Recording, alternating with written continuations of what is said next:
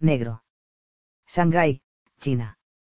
Nada más regresar a casa, Imra llamó por el interfono a su secretaria. Miss Fu, dígame, ¿qué ha averiguado? Nada, señor. La muchacha no tenía nada de interés en la habitación. Ni documentos ni objetos ni soportes electrónicos. Nada. Lo lamento. Y en la caja fuerte. Ni en la personal de su cuarto ni en la del hotel había depositado nada.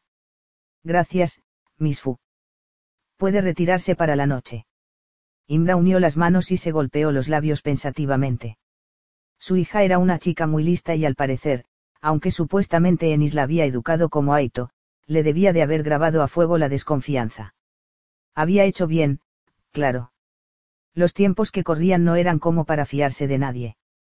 Le habría gustado mucho leer lo que Ennis había dejado para la formación de Lena, incluso hasta cierto punto pensaba que tenía derecho a hacerlo, pero, con o sin derecho, le gustaría leer algo escrito por Ennis, sus consejos, sus explicaciones, su punto de vista sobre la situación. Quizás si llegaba a ganarse la confianza de Lena, podría pedírselo. Y si no, teniendo a Weas Arman, siempre podría chantajearla. Se felicitó a sí mismo por no haber cedido a su primer impulso de matarlo. El gran fuego de la chimenea había quedado reducido a ascuas que brillaban como una ciudad encantada, como una imagen en miniatura del infierno. Se terminó la tercera taza de café y decidió dar por acabado el día, aunque, por una vez, en lugar de desconectar el móvil, optó por dejarlo encendido. Le había dado a Lena su número privado y, a pesar de que suponía que no iba a llamarlo pidiendo ayuda en mitad de la noche, no quería correr el riesgo de que ella lo necesitara y se encontrara con un móvil desconectado. De todas formas, había sido una velada interesante, lo mejor que podían hacer los dos era irse a dormir. Nexo. Aito. Negro. Shanghái, China. Cuando las puertas del ascensor se abrieron y Lena se encontró por fin sola en el enorme vestíbulo del hotel, sintió un alivio tan grande que era casi físico, como si alguien le hubiera quitado por fin una piedra de la espalda. Había sido una noche interesante, había disfrutado de la conversación con Imra, ahora podía entender hasta cierto punto el amor que su madre había podido sentir por aquel hombre tan carismático, pero había sido como luchar con un contrincante del que uno sabe que está un par de niveles por encima del propio y que podría vencerte con mucha facilidad si le dieras la mínima ocasión. Agotador. Sin embargo, su cansancio era más mental que físico y no le apetecía realmente subir a su cuarto y ponerse a dar vueltas como un tigre en un zoológico esperando calmarse lo suficiente como para poder dormir. ¿Qué podía hacer? Salir a correr un rato. Le resultaba atractiva la idea, pero no se atrevía a salir sola, de noche, sin saber cuáles eran las zonas buenas y las malas en una megalópolis como Shanghái. El hotel tendría sala de fitness con toda seguridad, pero tampoco le apetecía subirse a la cinta y correr estúpidamente frente a la ventana. ¿Quiere recoger sus cosas? Le preguntó en ese momento la recepcionista, que acababa de salir de detrás del mostrador. No, gracias, aún no. Estoy tratando de decidir si irme a la cama o hacer algo, pero no se me ocurre qué. ¿Por qué no sube a Cloud 9, nuestro bar de la última planta? Hay música y buen ambiente, y cuando se canse no tiene más que bajar a su habitación. Buena idea. Aquella muchacha le había salvado la noche. Se planteó durante un momento si cambiarse de ropa y ponerse los pantalones, pero decidió que en un hotel de cinco estrellas lo más probable era que su vestido blanco no desentonara en un bar que se llamaba Cloud. Subió al piso 85 con el ascensor normal y desde allí, con otro ascensor, al piso 87 para alcanzar la cima de la Jinmao Tower, donde estaba ubicado el hotel y que permitía una vista circular de la noche de Shanghái. Había mucha gente en el bar y la música era más alta y más moderna de lo que esperaba, pero en cualquier caso era bastante mejor que meterse en su cuarto sin nadie con quien hablar. Aquí tampoco conocía a nadie, pero podía sentarse en un taburete de la barra, pedir algún cóctel con nombre de estrella, que eran la especialidad del local, y mirar a los que bailaban mientras su cerebro iba serenándose y poco a poco cernía y clasificaba toda la información, la avalancha de información que había recibido en las últimas 24 horas. Le trajeron una copa de Blumón, que era lo único que conocía de la carta y le recordaba a Rich. Ahora le gustaría estar con él, charlando de tonterías, riéndose tal vez, viviendo como debería vivir una chica de su edad. Al otro lado de la barra, un chico oriental, con camisa blanca y traje oscuro, le sonrió esplendorosamente y alzó su copa en un brindis desde lejos. Sin pararse a pensarlo, por puro reflejo, cogió su blumón, apartó la vista y se volvió hacia la zona donde bailaban unas cuantas parejas estrechamente abrazadas. No quería entablar conversación con nadie, no quería que nadie pensara que estaba sola y había subido a ligar, a buscar a alguien para pasar la noche. De pronto se quedó rígida. Al fondo, ya prácticamente junto a las enormes cristaleras que cerraban el local como una burbuja suspendida en el cielo de Shanghái, le había parecido ver dos figuras conocidas. Una era la bella y gélida mujer que había visto unas horas antes en el vestíbulo. La otra era Dani. Dani, tan elegante que apenas si lo había reconocido, con un traje negro de corte perfecto y unos zapatos tan brillantes como los de un director de orquesta. Dani abrazando a aquella mujer que se le pegaba como una cortina empujada por el viento. Supuestamente estaban bailando, pero apenas se movían. Él estaba de espaldas y Lena podía ver cómo las manos finas y largas de la mujer paseaban por sus hombros, por su cintura, atrayéndolo, apretándolo. Se quedó mirándolos embobada mientras la mujer, que estaba de frente a ella, echaba ligeramente atrás la cabeza para ofrecerle sus labios al chico que se inclinaba hacia su boca. No podía apartar la vista de ellos, de ese larguísimo beso que era cada vez más urgente y apasionado. Estaba segura de que un minuto más tarde, cuando se separaran sus labios, se marcharían abrazados hacia el ascensor para meterse directamente en la cama. No podía soportarlo ni un momento más. Dejó la copa en la barra y, sin volver la mirada atrás, con los ojos llenos de lágrimas, entró en el ascensor, fue directamente a recepción, recuperó sus bolsas, se metió en el baño, se cambió de ropa, volvió a dejar las bolsas casi sin palabras ante la consternación de la recepcionista, que se dio cuenta de que no estaba de humor para dar explicaciones, y salió a la calle sin saber a dónde iba ni qué pretendía hacer. La había engañado. Dani la había engañado. La estaba engañando. Allí mismo, en su mismo hotel, delante de sus ojos. Taxi, Miss. Lena alzó la vista, sorprendida, y sin decidirlo realmente, se metió en el taxi que le acababa de ofrecer aquel chino gordito y sonriente. Huertu de Band. Asintió moviendo la cabeza. De Band era de los pocos lugares que le sonaban. Era el largo paseo junto al río desde el que todos los turistas fotografiaban la silueta del Shanghái más moderno, el conjunto de edificios donde ella tenía su hotel. Podía ser una buena idea ver su hotel desde lejos, con el río por medio, sabiendo que en la cima del edificio el chico que quería estaba abrazando a otra sin pensar en ella para nada. Ahora sí que se había acabado. Ahora estaba claro que era el final. Después de tantos meses de separaciones, de echarlo de menos, de pensar en él como la tabla de salvación de su vida, ahora él le había demostrado lo que ella significaba de verdad para él. Nada. Nada en comparación con aquella clánida negra que había ido a buscarlo a Bangkok. Y él se había dejado seducir. En la penumbra del taxi se miró el anillo de piedra luna y sintió que se le iba a romper el corazón. Dani ya no la quería y ella estaba sola, a miles de kilómetros de su casa, sin tener a quien llamar. Su madre estaba muerta, su padre desaparecido, su otro padre era un desconocido para ella, su mejor amiga asesinada, nunca había tenido un mejor amigo de verdad. No había nadie en el mundo a quien le importara lo que le estaba pasando, ella solo era importante para Cara porque era el nexo. Y eso era justo lo que no quería ser. Atravesaron un túnel que pasaba por debajo del río y Lena se encogió en el asiento apretando la bolsa entre las piernas, sintiéndose más sola que nunca. Suavemente, empezó a llover. El parabrisas del taxi se empañó y un instante después los limpiaparabrisas empezaron a moverse rítmica, hipnóticamente. Podía llamar a Rich, pero estaba en Bangkok, y además el clan blanco no le permitía usar el móvil para que nadie pudiera localizarla. Pero eso ya daba igual, lo usaría si se le ocurría a quién llamar. Los Tracers. Estaban en la isla, y ella lo que necesitaba era alguien que estuviera allí, en Shanghái, que tuviera una presencia física, alguien a quien abrazarse, que le echara un brazo por los hombros o la mirara a los ojos, aunque fuera para reírse de ella y de sus dolores, como a veces había hecho su madre. Nils. Lenny. El Lenny que le recordaba su otra vida, el chico falsamente joven que había conocido en su propio colegio, cuando las cosas aún eran normales, Clara estaba viva y nadie había oído hablar de cara. El Lenny que era Nils, que era un clánida negro y, por tanto, alguien que probablemente tendría sus propios planes y de quien no se podía fiar. Pero él la había salvado, la había acompañado desde la isla de él, le había dicho que ella le importaba. Se atrevería a llamar a Nils ahora, después de cómo lo había dejado tirado en Bangkok. No había nadie más. Estaba él, en su isla, pero ¿qué le iba a decir? ¿Cómo podría ayudarla ahora? Solo la idea de llamar a alguien que decía vivir en la Atlántida le parecía ridícula. Oncle Joseph.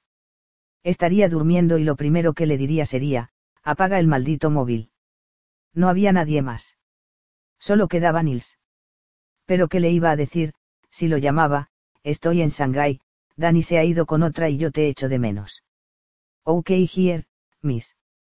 El taxi acababa de detenerse cerca del Garden Bridge y, a pesar de lo tarde que era, aún había gente paseando o haciendo fotos a las luces de la ciudad. Ok, thank you. Pagó y se bajó del taxi.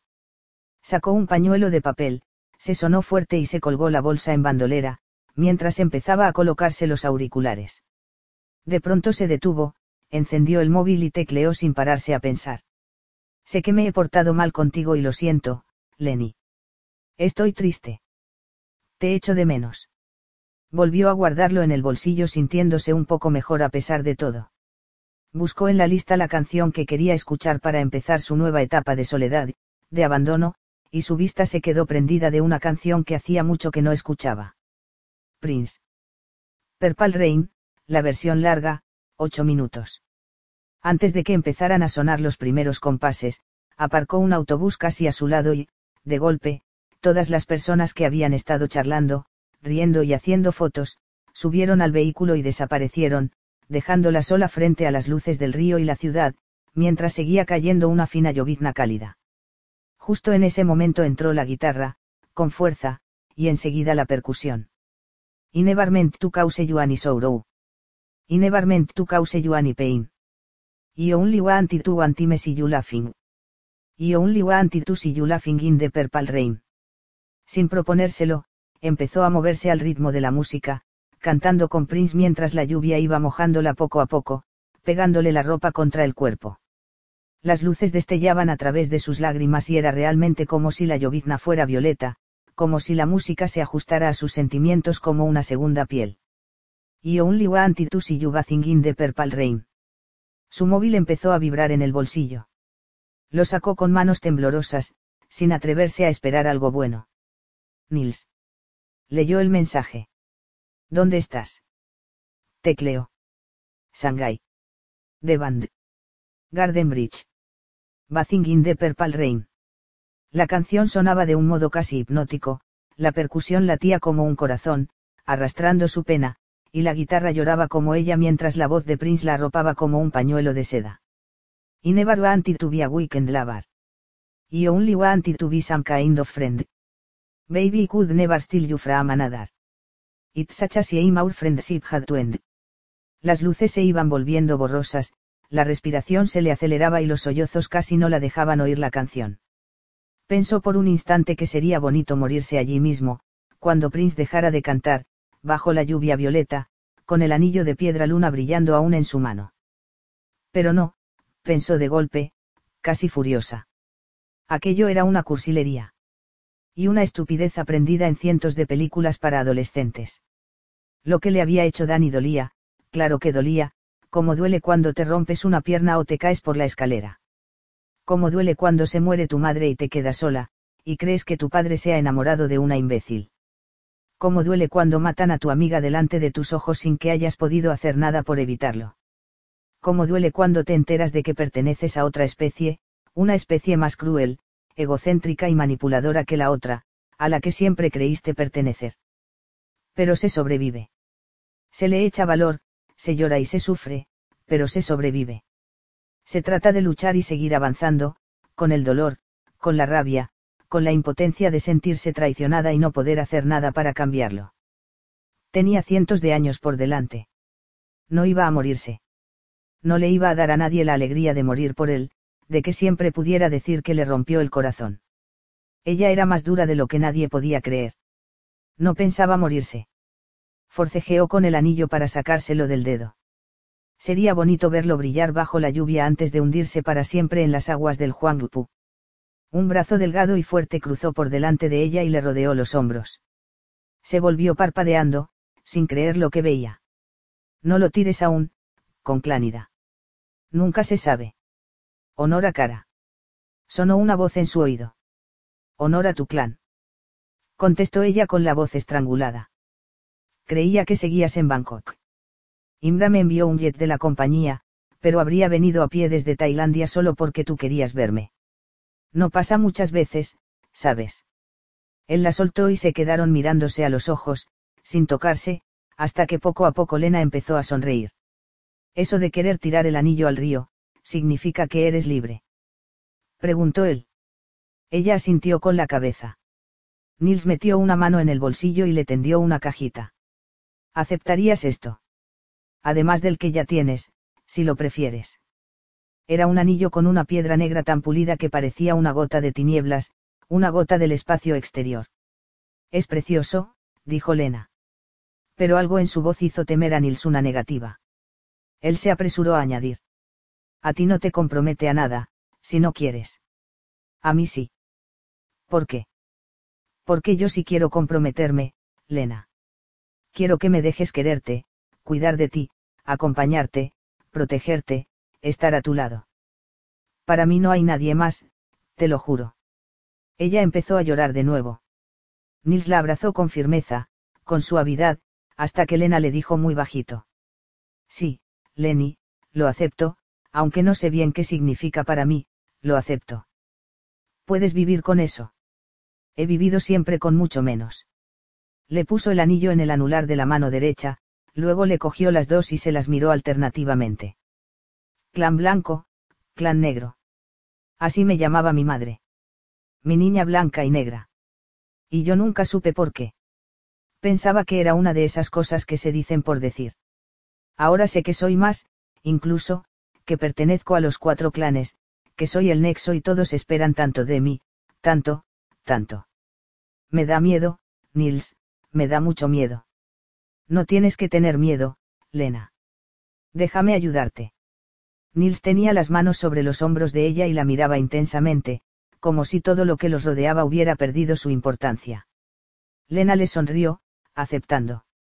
Era bueno estar con alguien, estar con él, sentir que él quería cuidarla, quererla. A todo esto, honorable con clánida, dijo Nils con una sonrisa juguetona, cambiando de tono, nos estamos mojando seriamente. ¿Y si vamos a algún lugar donde no llueva y nos ponemos ropa seca? La lluvia violeta no moja, Lenny. Cura el alma. Lluvia violeta. Perpal Rain. Le pasó uno de los auriculares y se puso el otro. Caminaron abrazados bajo la lluvia, al ritmo de Perpal Rain, y ya a punto de subir al coche, se besaron mucho, mucho tiempo, hasta que terminó la canción. Blanco. Isla de la Rosa de Luz, Mar Caribe. Lasia Rampanya posó el helicóptero que pilotaba él mismo en el helipuerto de la isla, en la parte trasera de la colina en cuyo frente se abría el pórtico del templo principal, y durante un minuto miró con los ojos entornados el paisaje de cocoteros brillando al sol de media tarde.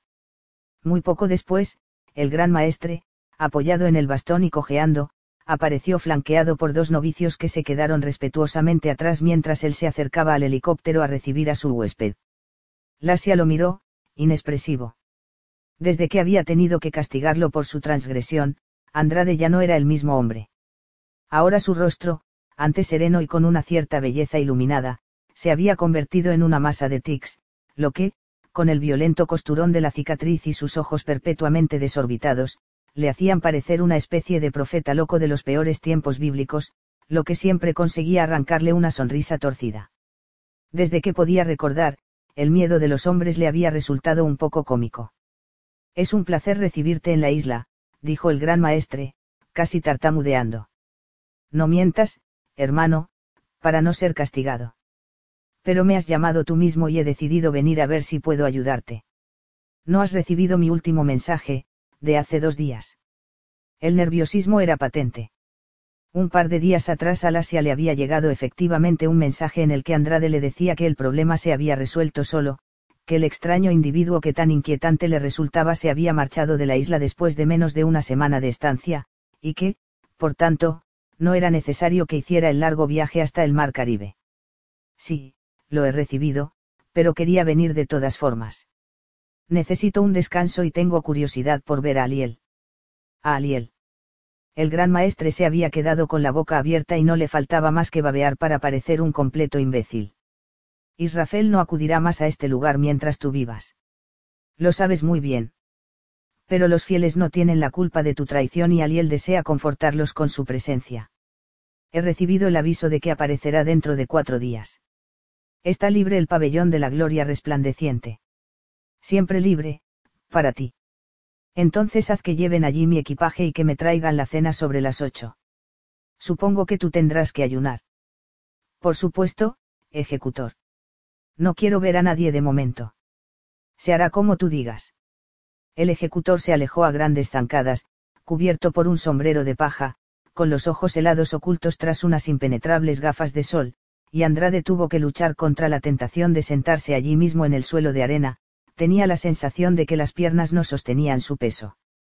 Mientras los dos acólitos bajaban las bolsas del huésped y recibían sus órdenes sobre a dónde había que llevarlas, Andrade se llamaba estúpido por haber cedido al miedo y haber llamado a aquel monstruo, pero temía que, de no haberlo hecho, aún hubiera sido peor. En su anterior visita, lo había arrancado de las garras de la muerte solo para mutilarlo y marcarlo de por vida. Si ahora volvía a tener queja de él, lo más probable era que lo torturase hasta morir tenía que hacer su voluntad hasta en los mínimos detalles esperando que la visita no fuera muy larga.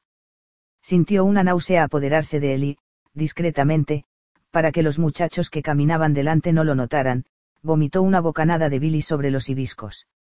En el pabellón de la gloria resplandeciente, Lasia conectó al máximo la refrigeración y, sin esperar a que los novicios trajeran el equipaje, abrió los grifos de agua fría de la gran bañera cuadrada que ocupaba el centro de la habitación que daba al mar, se desnudó y se sentó en el suelo de mármol que se iba inundando con rapidez. No le gustaba el calor, y el mal humor que sentía aumentaba el calor y el malestar. Había tardado casi una semana, una estúpida semana de inactividad, desconexión y falta de control, en adquirir el aspecto que lucía ahora, cada vez tardaba más en rejuvenecer y envejecer, en recuperarse, en cambiar de aspecto. Era evidente, y tendría que haber sido realmente idiota para no darse cuenta y realmente cobarde para no confesárselo, era evidente que el fin de su vida se estaba acercando con rapidez. Lo sabía, siempre lo había sabido, pero de algún modo cara siempre se las arreglaba para no pensar en ello, para no darle importancia. La muerte era algo que solo les llegaba a otros, a Eito, a las criaturas efímeras que vivían unas cuantas décadas y se extinguían como una gota de agua lanzada sobre un hierro al rojo, con un siseo apenas. Él casi no podía recordar su infancia, los primeros años de su vida. Claro que le acudían imágenes si se empeñaba en conjurar aquella época, pero no sabía con claridad la fecha. En aquella época las fechas no importaban. Recordaba el placer del agua helada en los riachuelos en los que al influjo de la primavera, la nieve y los hielos del invierno se iban convirtiendo en agua que corría y murmuraba entre florecillas recién surgidas en sus márgenes. Recordaba a las mujeres de largas trenzas rubias y plateadas, con los tirantes de los delantales llenos de objetos de uso doméstico, tijeras, pinzas, atizadores, agujas, que tintineaban cuando se agachaban para sacar del agua a algún bebé llorón. Recordaba las antorchas en la noche, las cabalgadas en pos del enemigo, la sangre caliente chorreando brazo abajo, goteando desde el codo, el dolor a veces paralizante de la escápula y la espalda después de muchas horas luchando, tajando, segando cabezas, y el placer de beberse de un trago un cuerno de met con una conclánida sentada en las rodillas, cosquilleándole la oreja con la lengua. Entonces él era Silvera Reed y su cuerpo era dúctil, fuerte, la herramienta adecuada para su alma de fuego helado. Aunque jamás se lo había confesado a nadie, nunca se había sentido realmente bien en su propio clan. El elemento del clan blanco era el aire, su mejor arma, la palabra, su ventaja, la inteligencia, su piedra, la piedra luna, su palo, las espadas. Y de todo ello, con lo único que de verdad se identificaba era con la espada que, en sentido simbólico se refería al ingenio, a la mente afilada que era capaz de cortar cualquier problema, y que él prefería en sentido literal. Sin embargo, después de muchos siglos de sentirse a sí mismo como guerrero, de manejar la espada, había comprendido que los nuevos tiempos requerían nuevas armas y se había convertido en un científico, pero no había sido capaz de saber qué era lo que había en los hielos del norte, ni para qué servía ni cuándo había llegado aquello allí. Nunca lo sabría. Ahora se le acababa el tiempo, su fin estaba cerca y no sabía qué podía hacer. El otoño anterior, cuando le habían llegado los rumores de que en los clanes estaba a punto de nacer un nexo, había pensando que tenía mucho tiempo por delante. Había ido a Austria sin prisa a matar a aquella muchacha de quien se rumoreaba que sería la destinada a parir al nexo y, cuando había fallado el disparo, se había retirado, pensando que ya habría otras ocasiones. Incluso poco tiempo atrás, cuando fue a reclutar a Luna, su antiguo camarada, seguía sin tener demasiada prisa, pero ahora, de repente, al darse cuenta de que su organismo se estaba ralentizando, había comprendido que no le quedaba tiempo, que cabía la posibilidad de morir antes de haber acabado con el niño del clan rojo y la muchacha que debía entrenarlo. No tenía miedo de la muerte, o al menos nunca se había planteado si aquella curiosa trepidación que sentía en su interior podía ser miedo. Más que nada, la idea de morir le despertaba una especie de perplejidad.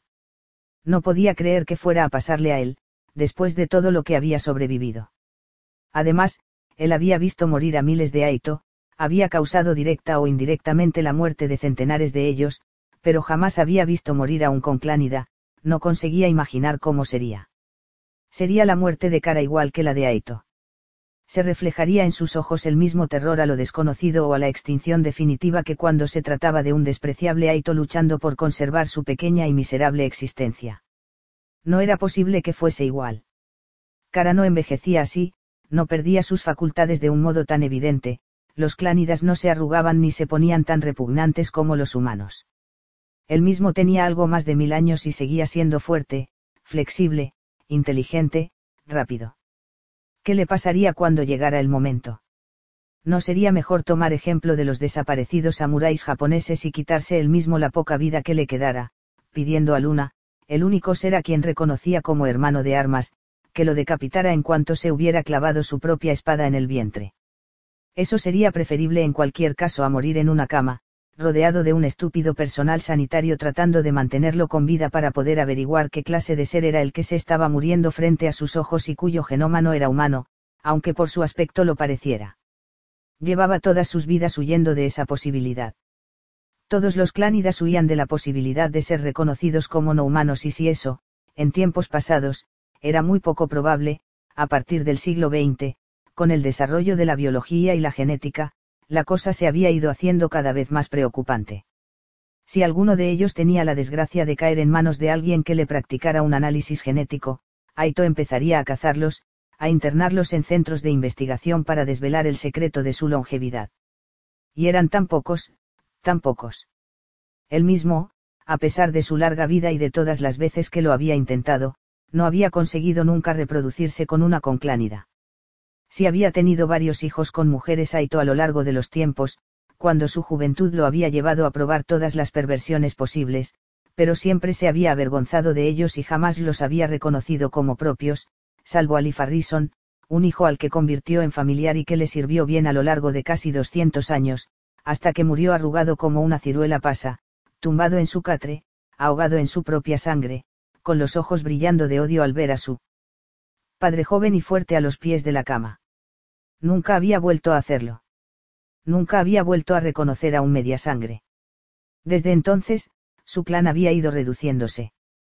No quedaban más que Tanja, que se había convertido en un ser semitransparente, fantasmal, también estéril, Emma, que a pesar de su salud, belleza y larga vida, solo había sido capaz de concebir una vez, para dar a luz a Mariana de Miraflores, la muchacha con la que contrajo matrimonio en la España de Felipe IV y a la que acabó matando a principios del siglo XX tirándola a la grieta de un glaciar, y Albert, que solo había dado una media sangre al clan, Enis, engendrada en una mujer aitoque.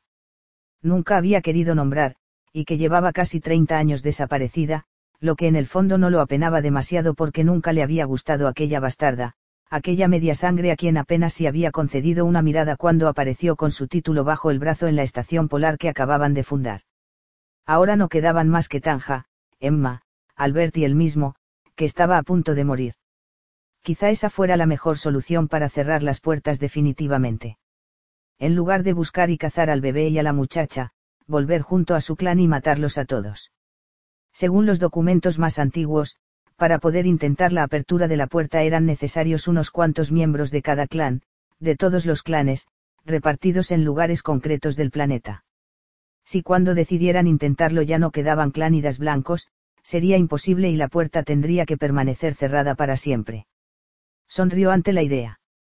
En cuanto terminara de hacer de ángel para los creyentes de la Rosa de Luz, que constituían su garantía de protección para los documentos que 50 años atrás había conseguido arrancarle al glaciar donde su antigua esposa los había arrojado, se marcharía a la estación del norte y mataría a Tanja.